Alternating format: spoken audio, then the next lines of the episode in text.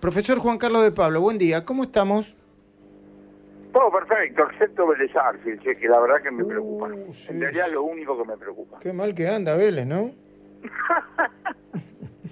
Pero bueno, eso, esas cosas van y vuelven. Estas cosas ocurren, son- es una transición de 98 años, ¿no? Tampoco. Bueno, bueno. Eh, eh, profesor, eh, eh, hay quienes dicen que, eh, viste que las estrategias de campaña van por el lado de, eh, ahora se quieren, mm, eh, parte del oficialismo se quiere pegar a la vacuna. Pero muchos dicen, pero cuando la gente termina de estar vacunada, me di la primera dosis, me di la segunda dosis, si es que llega, estoy bien, y ahora decime la guita que voy a tener en el bolsillo, porque le- cuando uno pregunta por la calle, te repiten todo el tiempo, no me alcanza la guita, no me alcanza la plata. La conexión con el, con la intención de voto ni, ni me la imagino ni, ni voy a opinar porque no tengo la menor idea y tengo graves dudas de que alguien la tenga, porque de lo contrario vos tendrías un discurso unificado de los asesores de la campaña hacia los Claro, candidatos, Claro, punto. claro. Ahora, eh, ¿qué está pasando en la economía real? De todo está pasando, porque la realidad, mi querido Luis, es absolutamente heterogénea.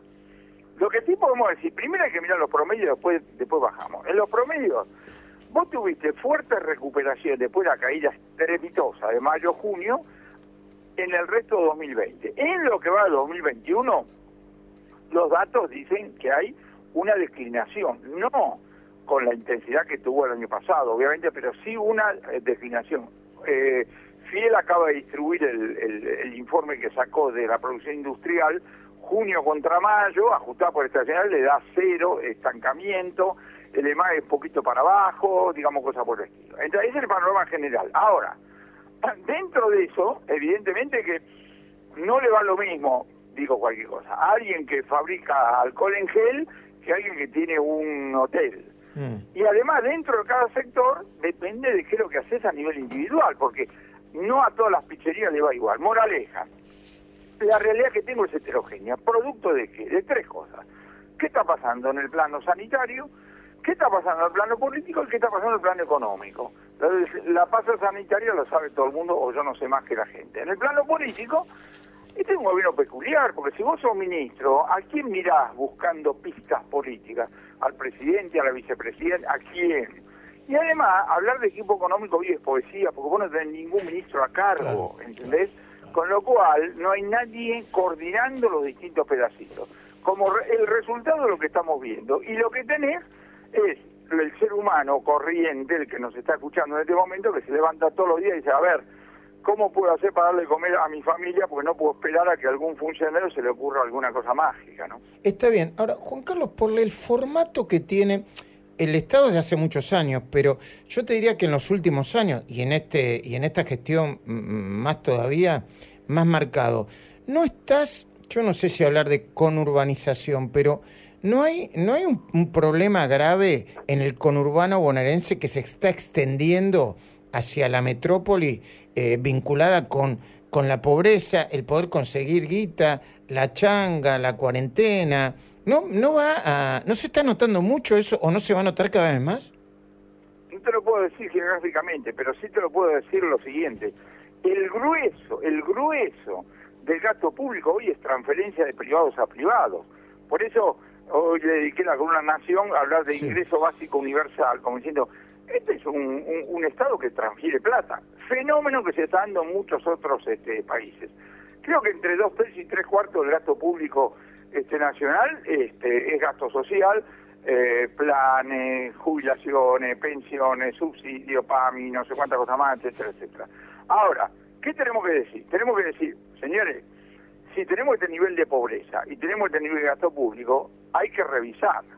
¿Cuál es la mala lectura? ¿Usted quiere sacar los, gat- lo- los planes? No, no, no. Lo que no quiero son duplicaciones y triplicaciones. Acá vos lo que tenés, cada uno inventa un nuevo programa de ayuda y lo suma, a, digamos, Sí. a, a- Sí, a sí, los otros. Vos tenés ahora el informe de la UCA que no leí todavía, lo tengo acá, sobre el tema cuál es el impacto de la tarjeta alimentar sobre, eh, bueno, la alimentación obviamente, pero también sobre la calidad, digamos, de cómo están comiendo los chicos, cosas por el estilo.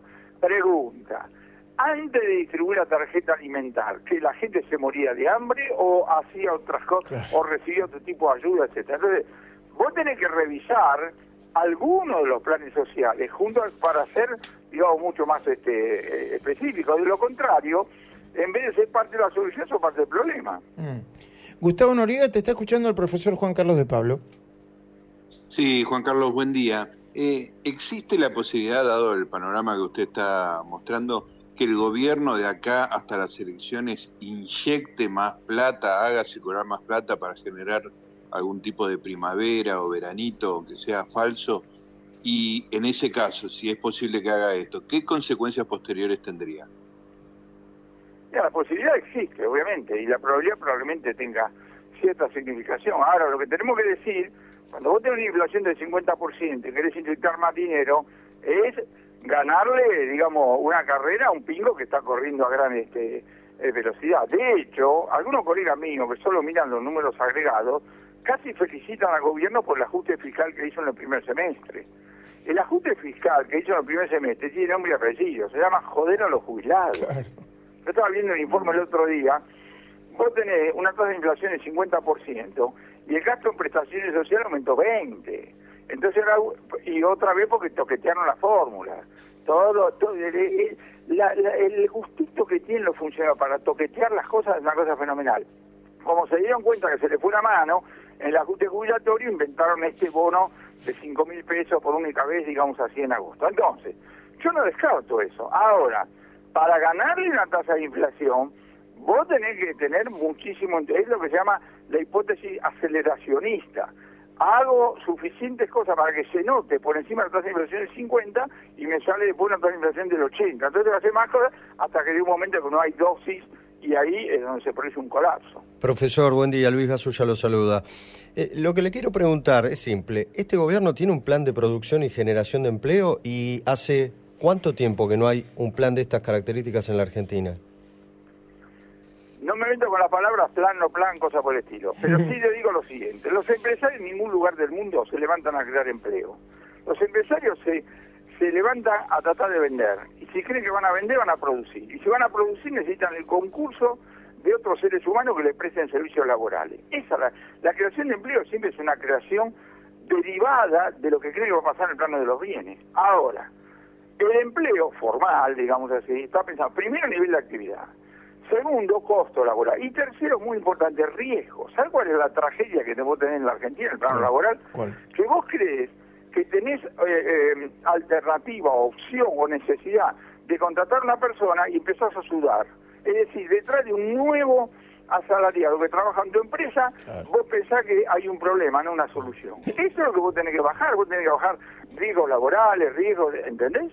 ¿Por qué? Porque de lo contrario no va a ocurrir. Entonces, o no vas a tener generación de empleo formal o vas a tener generación de empleo informal. Yo no tengo ningún problema con la generación, porque hay mucha gente que dice, ah, perdón, el, empleo informal es también manifestación de la lucha por la vida. Ahora, chocolate por la noticia. El empleo formal es mejor que el informal, desde el punto de vista de seguridad, obra social, nivel de recuperación. Entonces, vos lo que tenés que hacer desde el punto de vista del Estado es bajar los miedos, bajar los miedos.